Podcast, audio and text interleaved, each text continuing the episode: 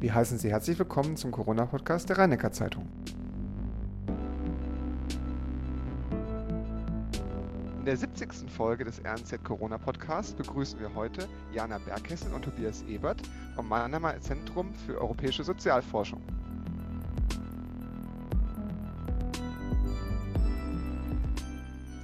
In ihrer kürzlich veröffentlichten Untersuchung zeigen sie, dass die Corona-Pandemie zuerst Reiche betrifft aber dann auf ärmere Teile der Bevölkerung aufspringt und die dann davon aber stärker betroffen sind.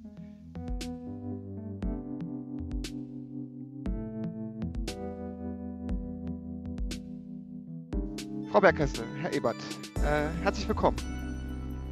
Vielen Dank, wir freuen uns hier zu sein. Ja, hallo.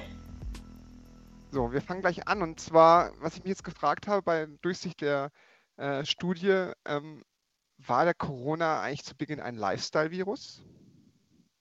Ähm, ja, das ist natürlich so eine bisschen provokante Formulierung, äh, die ich so jetzt auch nicht direkt äh, unterschreiben würde, denn äh, der Begriff Lifestyle impliziert dann natürlich so ein bisschen, dass es sowas wie ein Luxusgut zu einer gewissen Zeit war. Und dazu würde ich schon sagen, dass eben der Coronavirus dann zu schnell doch und zu aggressiv auf weite Teile der Gesellschaft dann äh, übergegriffen hat. Aber äh, es lohnt sich natürlich schon, sich mal zu fragen, ähm, wer denn ganz am Anfang, und wenn ich sage ganz am Anfang, da meine ich wirklich den, den März 2020, also wirklich als die Pandemie losging, wirklich eine realistische Chance hatte, unter den ersten äh, infizierten Personen äh, zu sein. Und wir wissen ja, der Coronavirus nicht in Deutschland entsprungen, sondern eben im, im Ausland. Und das heißt, um den, unter den ersten Personen in Deutschland zu sein, die diesen Virus haben, gibt es zwei Möglichkeiten. Entweder ich reise eben in ein Land, äh, in dem der Virus schon in, in dem es den Virus schon gibt, oder ich habe eben Kontakt mit einer Person aus dem, aus dem Land. Und wenn man so drüber nachdenkt, dann wird es eigentlich auch relativ äh, offensichtlich, dass es eben eine bestimmte Art von Personen sind, die eben solche internationalen Kontakte, Kontakte haben. Und das sind in aller Regel normal eher äh, Personen, die mobiler sind, die äh, in, häufiger in Urlaub fahren, die internationale Geschäftskontakte haben und ähm, das suggeriert eben, dass, oder da war die Idee, dass es ähm, insbesondere am Anfang eher eben reiche Personen, Personen sind, die ähm, den eine höhere Wahrscheinlichkeit haben, sich zu infizieren. Und es deckt sich ja so ein bisschen natürlich auch mit anekdotischer Evidenz, die wir alle kennen, dass wir wissen, dass ein, die ersten Fälle, das waren ähm, Personen, die mit Geschäftsreisen aus China äh, in Kontakt waren in Bayern. Es gibt natürlich diesen bekannten äh, Fall äh, der Skifahrenden in, in Ischgl. Und ähm, das sind natürlich da bestimmte Arten von Personen, die sich in solche Kontexte äh, begeben. Eine Person, die noch nie aus Deutschland draußen war, mal ganz platt gesagt, und gar nicht reist, die hat eben keine Chance, die, äh, da unter den ersten infizierten Personen zu sein. Also sind am Anfang tatsächlich reichere Gebiete betroffen. Äh, wie, wie konnten Sie das ermitteln? Ähm, also genau, wir haben in unserer Studie war unsere Hypothese, dass das genau der Fall ist, dass äh, zu Beginn der Corona-Pandemie ähm, vor allem reiche Gebiete betroffen sind. Und das ähm, haben wir untersucht in Deutschland, England und den USA ähm, mit eben regionalen Covid-19-Daten. Und ähm, da haben wir uns eben auch angeschaut, wie reich die jeweiligen Regionen sind und das in Verbindung gebracht mit den äh, Covid-Infektionen. Und ähm, unsere, ja, unsere Idee war praktisch, dass ganz zu Beginn der Pandemie, wenn man sich da jetzt selber nochmal dran erinnert, wie das so Anfang März 2020 war, da ähm, hat man schon mal in den Nachrichten gehört, dass da was los ist, aber man wusste eigentlich nicht, was das bedeutet und es gab auch noch keine Schutzmaßnahmen. Das heißt, wir haben uns alle ganz normal verhalten und ähm, der Virus war noch nicht weit verbreitet. Und aus der Epidemiologie weiß man, dass in dieser Situation, wo der Virus noch nicht weit verbreitet ist, die Diversität der Kontakte besonders wichtig ist. Also nicht wirklich die Enge, wie eng man mit jemandem Kontakt hat, sondern praktisch mit wie vielen verschiedenen Menschen man Kontakt hat. Und aus der Sozialpsychologie, da wo wir jetzt so ein bisschen herkommen, ähm, wissen wir, dass vor allem Menschen höheren sozialen Status, also reichere Menschen, gerade diese diversen Kontakte und diese diversen Netzwerke haben. Die ähm, sind wie wie äh, Tobias eben schon gesagt hat, mobiler reisen mehr, ähm, haben eben auch ansonsten diversere Netzwerke. Und ähm, das ist bei ärmeren Menschen eben anders und ähm, das kann man auch auf diese Gebiete übertragen und ähm, eben genau zu, dieser, zu Beginn, wenn all diese Verhaltensweisen noch nicht eingeschränkt sind, ist eben dann die abgeleitete Hypothese, dass äh, die Wahrscheinlichkeit für eine Infektion in reicheren Gebieten höher ist als in ärmeren Gebieten. Gehen wir mal davon aus, dass äh, in reicheren Gebieten der Bildungsstand höher ist die finanziellen Mittel höher sind, aber auch dann am Anfang, klar, Schutzmöglichkeiten noch nicht da waren, aber die sich das immer weiter verbreitet haben, die hatten dann auch dann bessere Schutzmöglichkeiten, oder? Ja, das ist äh, natürlich total richtig. Und wenn man sich die ähm, Pandemie insgesamt anguckt, also wenn wir jetzt weggehen von diesen ersten paar Wochen, ähm, praktisch in der die Pandemie noch für alle neu war, ist das natürlich so, dass ähm, Menschen, die ähm, größere Wohnflächen haben, weiter von anderen sich entfernt aufhalten können, ähm, häufiger Berufe ausüben, die man im Homeoffice ausüben kann und damit dann weniger dem Virus ausgesetzt sind, ähm, dass die Menschen sich natürlich viel besser schützen können, vor allem im weiteren Verlauf der Pandemie. Und das ist auch ähm, genau das, was wir finden, dass eben am Anfang sind diese diversen Kontakte und so ähm, besonders äh, gefährlich, aber sobald der Virus weiter verbreitet ist, ist es dann besonders wichtig, dass man sich davor schützen kann und das können dann in dem Fall ähm, die Menschen in den reichen Gebieten besser als in den ärmeren Gebieten. In Ihrer Studie habe ich auch gelesen, dass äh, dieses Virus sich bei in ärmeren Gebieten halt langsamer ausbreitet, aber dann heftiger ist. Können Sie den Zusammenhang mal erläutern? Genau, also das ist eigentlich ähm, so ein bisschen die äh, die andere Seite der gleichen Medaille. Also, ähm, dass eben am Anfang sind diese diversen Netzwerke und diese Mobilität äh, besonders relevant, wenn der Virus noch nicht weit verbreitet ist. Und ähm, das betrifft dann eben eher reichere Gebiete, deswegen sind dann ärmere Gebiete ähm, noch nicht so stark betroffen. Aber sobald, ähm, ja, gesagt, der Virus einmal da ist, sind es eben nicht mehr diese diversen Kontakte, sondern auch dann wieder die engeren Kontakte und diese Netzwerke, in denen das dann sich ähm, besonders stark verbreitet und ähm, genau, wenn die äh, Schutznamen einmal äh, bekannt sind und sowas, sind dann die reicheren Gebiete da wahrscheinlich besser geschützt als die ärmeren, ähm, während äh, dann praktisch die ärmeren Menschen sich da deutlich schlechter äh, vor schützen können und das da dann besonders ähm, ja, stark sich verbreitet.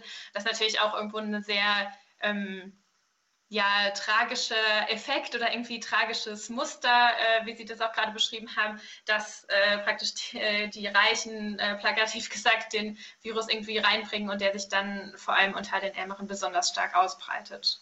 Äh, spielt diese Urbanität in der Entwicklung der Pandemie eine größere Rolle, als wir bisher denken? Ähm, also Urbanität ist natürlich äh, genau aus den Gründen, die Sie, die Sie auch genannt haben, dass eben auch das Zusammenleben prägt und ähm, ja auch bestimmt, wie eben wie eng wir zusammenleben und der Virus sich eben durch zwischenmenschliche Kontakte weitergibt, spielt es natürlich eine, eine große, große Rolle. Ähm, für unsere Studie konkret war jetzt Urbanität in dem Sinne wichtig, da Urbanität natürlich auch nicht losgelöst äh, funktioniert von ähm, sozioökonomischen Unterschieden. Also in, im Normalfall sozusagen konzentrieren sich eben reichere, die reichere Bevölkerung eben in, in Städten. Und Urbanität wäre jetzt für, für unsere konkrete Hypothese eine mögliche Alternativerklärung gewesen, also dass es eigentlich gar nichts mit dem sozioökonomischen Status zu tun hat, sondern eher mit, dem, mit der Urbanität. Ähm, das konnten wir aber glücklicherweise in unseren Modellen berücksichtigen und wir können das entsprechend ausschließen, dass das, was wir jetzt bis dato ähm, erklärt haben zum Zusammenhang zwischen sozioökonomischem Status und äh, Infektionsgeschehen über unterschiedliche pandemische Phasen, dass es nur ein Effekt der Urbanität ist, sondern dieser sozioökonomische Effekt, der wirkt, äh, soweit wir das in den Daten sehen können, über diesen Urbanitätseffekt ähm, hinaus. Wir als rhein zeitung als ich als Journalist beobachte natürlich auch die Inzidenzen in Mannheim und Heidelberg sehr genau und Sie können sicher sein, dass ich jede Inzidenzzahl eigentlich die letzten anderthalb Jahre gesehen habe und ja, viele Leser haben uns auch angerufen und gesagt, ja, wieso ist denn die äh, Inzidenzzahl in Heidelberg eigentlich immer geringer als in Mannheim? Liegt es daran, dass äh, es mehr Bevölkerung gibt oder weil dieser sozioökonomische Status unterschiedlich ist? Ich weiß, dass Sie in Ihrer Untersuchung das nicht gemacht haben, aber haben Sie vielleicht eine Vermutung? Ähm, also die, die Fragen sind natürlich für, für uns so ein bisschen, bisschen schwierig, weil was, was uns interessiert, sind ja Gesetzmäßigkeiten. Also wie verhält sich das über ganz viele Städte hinweg? Und das sozusagen der Vergleich Heidelberg-Mannheim ist natürlich jetzt eine, eine Einzelfallbetrachtung und es ist immer einfach aus so einer wissenschaftstheoretischen Perspektive immer schwierig, aus so allgemeinen Untersuchungen Rückschlüsse auf, auf einzelne Fälle ähm, zu ziehen. Wenn man jetzt den Heidelberg, das Heidelberg-Mannheim-Beispiel äh, anwendet auf ähm, auf äh, unsere Hypothese und man davon ausgeht, dass das Durchschnittseinkommen in Heidelberg höher ist, dann würde unsere Hypothese vorhersagen, dass es am Anfang in Heidelberg stärker war und Mannheim dann irgendwann überholt hat. Wir haben das jetzt in den Daten gar nicht, ähm, gar nicht, gar nicht geprüft. Und ähm, es ist jetzt natürlich so, dass äh, selbst wenn das so wäre, das jetzt keine besonders starke Evidenz für unsere äh, Hypothese wäre, da sich Heidelberg und Mannheim natürlich neben eben sozioökonomischen Unterschieden auch auf ganz vielen anderen Dimensionen unterscheiden, in der Alterszusammensetzung der Bevölkerung, den Branchen, die da sind, der Stadtarchitektur und so weiter. Und ähm, von dem her ist es natürlich jetzt ein bisschen äh, schwierig, unsere Hypothese darauf, darauf anzuwenden. Es könnte eine mögliche Erklärung sein, eben der sozioökonomische Status, ähm, aber es ist natürlich schwierig für uns jetzt, auch wenn es äh, frustrierend ist, dass wir da eine sehr konkrete Antwort drauf, drauf geben. Schauen wir auf Ihre Studie nochmal genau. Sie haben ja äh, eigentlich die USA, Deutschland, Großbritannien miteinander verglichen. Äh, haben Sie ja die gleichen Befunde äh, gefunden und kann man das über verschiedene Ländergrenzen hinweg so feststellen? Ja und, und nein, das ist eben das einer der Besonderheiten unserer Studie ist, dass wir das über verschiedene Länder angeguckt haben, wie Sie richtig sagen, Deutschland, England und die USA. Der Grund, warum wir das über diese drei Länder angeguckt hatten, ist, dass ähm, diese Länder auf Gemeinsamkeiten haben, aber auch, auch Unterschiede. Also zum Beispiel hatten die Länder einen zeitlich ähnlichen Beginn der Pandemie. Also es gab jetzt kein Land, das einen besonders großen Wissensvorsprung hatte. Ähm, die Länder hatten auch relativ früh gute und verlässliche Covid-Daten berichtet. Das hat es uns erstmal möglich gemacht, das zu untersuchen. Die Länder haben aber natürlich auch Unterschiede. Ne? England und vor allem USA ist natürlich deutlich marktwirtschaftlicher orientiert noch als, als Deutschland. Es gibt große Unterschiede im Gesundheitssystem. Zum Beispiel das ist in Deutschland natürlich viel egalitärer als in den, als in den USA. Und das war eben dann auch ein sozusagen eine, eine ähm, Zusammenstellung an Ländern, die das so ein bisschen auch in unterschiedlichen ähm, ähm, Settings testet. Und ähm, wir finden ähm, sowohl äh, spannende Gemeinsamkeiten als auch Unterschiede in den, ähm, in den Befunden. Also was wir finden und was sozusagen uns der, der Neuartigkeitsgrad unserer Studie beschreibt, ist, dass wir wirklich in allen drei Ländern, und das ist wirklich einheitlich, finden, dass zu Beginn der Pandemie das Infektionsgeschehen insbesondere in reicheren Regionen äh, stattgefunden hat. Und das hat sich auch in allen drei Ländern ähm, wirklich äh, einheitlich gezeigt. Ähm, was, was wir auch sehen, ist, dass in äh, England und den USA dann mit fortschreitender Pandemiedauer, so ungefähr nach ein, zwei Monaten, sich eine, eine Umkehr stattfindet. Also da zeigt sich dann, dass die ärmeren Regionen tatsächlich die, die reicheren überholen und dann stärker betroffen sind. Und in Deutschland ist in der ersten Welle diese Umkehr ausgeblieben. Also da weicht Deutschland von England und USA ab.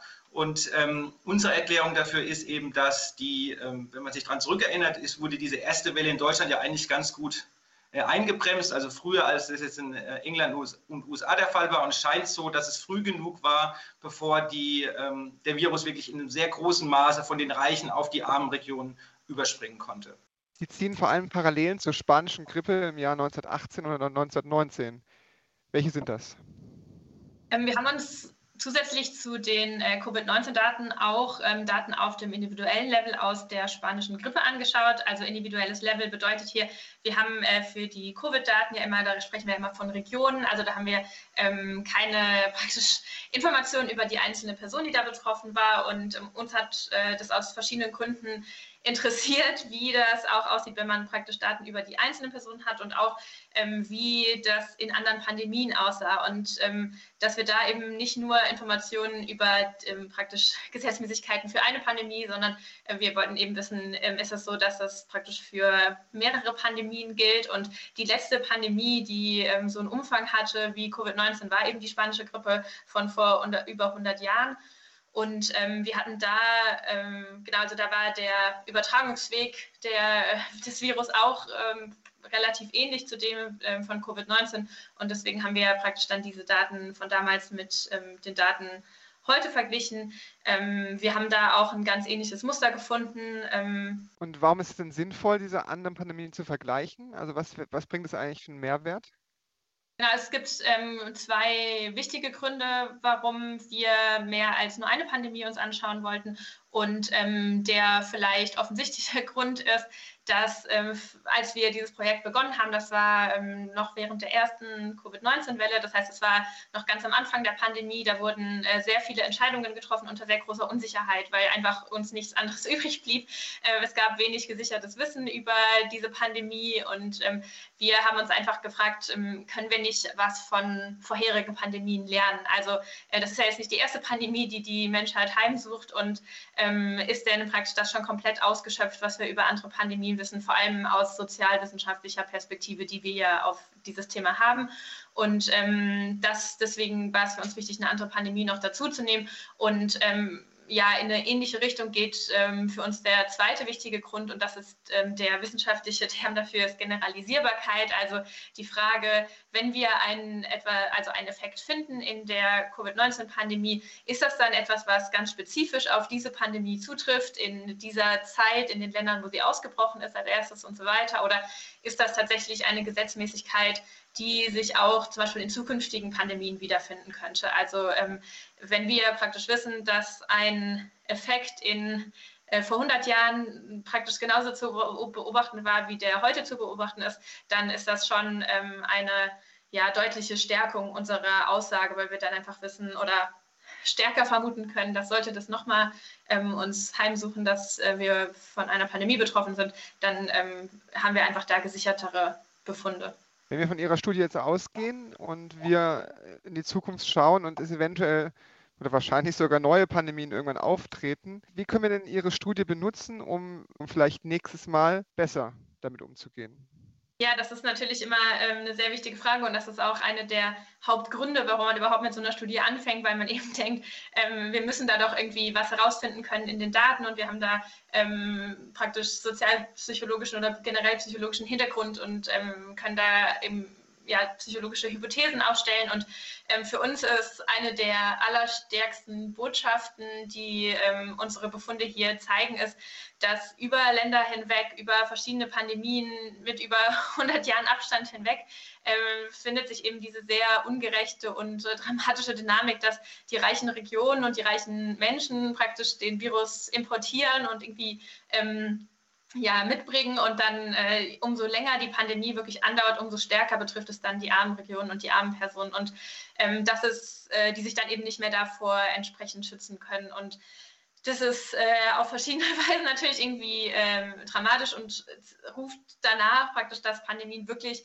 ähm, jede Welle so schnell wie es geht irgendwie eingedämmt wird, weil je äh, länger sie andauert, desto stärker ähm, betrifft sie vor allem besonders verletzliche oder verletzbare Personen. Und äh, das ist eigentlich äh, praktisch nochmal auf eine besondere Art irgendwie unfair und ähm, praktisch nicht vertretbar. Und äh, genau, und es, sogar, es sieht sogar so aus auf Basis unserer Befunde, dass man praktisch über die Pandemie hinweg den negativen Effekt für ärmere Regionen und ärmere Menschen sogar unterschätzt, weil man praktisch äh, das so den Mittelwert berechnet und gar nicht äh, weiß, je länger es andauert, wie viel schlimmer das dann noch wird. Nehmen Sie uns mal mit auf, äh, in Ihre Arbeit. Äh, wie haben Sie das denn alles angestellt, wenn auch Wissenschaft unter Pandemiebedingungen funktionieren soll? Was waren so die größte, was war so die größte Herausforderung da? Ähm, also wie in alle Gesellschaftsbereiche war natürlich auch die Wissenschaft äh, stark von, von der Pandemie und den, und den Lebensbedingungen, die sich sehr stark geändert haben, betroffen. Äh, hier muss man dazu sagen, dass es manche Forschende eben stärker oder anders betrifft als wiederum andere. Also zum Beispiel Forscher, die auf Laborarbeit angewiesen sind, ähm, waren natürlich viel stärker in ihrer Arbeit eingeschränkt jetzt als ähm, Sozialwissenschaftler wie wir, die im Endeffekt mit Daten auf ihren Computer arbeiten. Also wir konnten uns relativ gut äh, in äh, ein Homeoffice begeben und äh, unsere Arbeit eigentlich äh, relativ unverändert weiterführen. Das heißt, wir hatten, wir waren da auf einer, ähm, auf einer glücklichen Seite und ähm, natürlich ist aber auch so ein bisschen, was man auch sieht, ist, dass die Bürde da auch unter den Wissenschaftlern sehr ungleich äh, verteilt ist. Also man sieht zum Beispiel, dass für ähm, die Veröffentlichungszahlen über die Pandemie für äh, Frauen zum Beispiel stärker zurückgegangen sind als für Männer, eben weil da natürlich mehr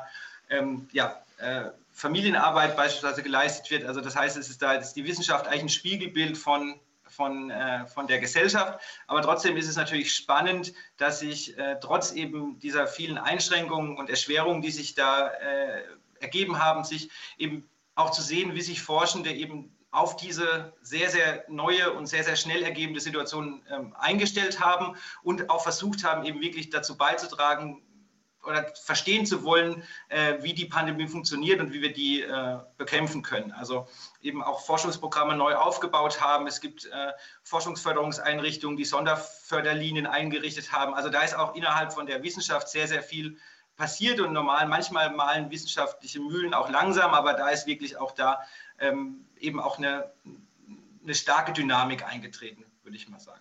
Zum Abschluss, äh, wenn wir jetzt mal mittlerweile die letzten 19 Monate der Pandemie äh, uns anschauen, welche Forschungsprojekte meinen Sie, können sich denn noch äh, eignen, um besser untersucht zu werden? Haben Sie vor allen Dingen für die Sozialforschung, wo müsste man eigentlich noch viel stärker forschen oder was würden Sie sich wünschen, wo man viel stärker reingeht? Natürlich gibt es noch immer ähm, extrem viel, was noch unerforscht ist. Ähm, wie Tobias gerade schon gesagt hat, ähm, finde ich das persönlich sehr beeindruckend, wie viel ja, wie viele Wissenschaftlerinnen ähm, ihre ähm, Expertise angewendet haben, um damit ähm, etwas über die Pandemie herauszufinden. Ähm, das ist natürlich, da unser Projekt auch so ein Beispiel dafür, dass man eben als äh, Psychologen sich da zusammentut und äh, versucht, etwas über die über Themen, die wir vorher nicht so viel beforscht haben, wie eben ähm, die Verbreitung von Viren, ähm, eben zu verforschen und das auch äh, zu beforschen und irgendwie da auch dann diese Ergebnisse zu kommunizieren. Ähm, es gibt natürlich immer noch extrem viele offene Fragen, ähm, auch in der sozialwissenschaftlichen Forschung, jetzt im Zusammenhang mit unserem Projekt, ähm, haben wir zum Beispiel, ist es noch sehr offen, ob es einen ähnlichen Effekt auch in weiteren ähm, Wellen der Pandemie gibt und auch in anderen Ländern. Und ähm, das ist natürlich was, was äh, in unserer aktuellen Studie in, über das, was wir bisher gesprochen haben, ähm, nicht so viel vorkommt, da alle drei Länder, die USA, England und Deutschland, sind natürlich alle westliche Industrienationen. Das ist natürlich dann eine große Frage, wie sieht es in anderen Ländern aus, welche ähm, Effekte oder vielleicht besonderen Herausforderungen ähm, gibt es da auch in anderen Regionen der Welt. Ähm, das ist auf jeden Fall was, was da sehr wichtig wäre. Ähm, und genau bei uns, wie gesagt, die Frage, ist das in weiteren Wellen gibt es da ähnliche Effekte. Ähm, der, unsere, oder unsere Hypothese basiert ja auf der Voraussetzung, dass der Virus noch nicht weit verbreitet ist und ähm, dass wir uns normal verhalten und es noch keine Verhaltenseinschränkungen gibt. Ähm, natürlich sind äh, zum Beispiel zwischen der ersten und zweiten Welle letztes Jahr im Sommer äh, viele Verhaltensweisen wieder zurückgegangen zur vor, vor pandemischen Zeit, aber einige eben auch nicht. Man ist doch weniger geflogen, hat immer eine Maske getragen und so weiter. Das heißt, das sind ähm, alles noch Fragen, die sehr offen sind. Also ähm, wie sieht es in anderen Regionen aus und wie ähm, sieht es auch über andere Wellen hinweg aus? Dann bedanke ich mich sehr herzlich, dass Sie uns äh, einen Einblick in Ihre wissenschaftliche Arbeit gegeben haben. Vielen Dank, Frau Bergkessel. Vielen Dank, Herr Ebert. Vielen Dank für die Einladung. Ja, vielen Dank.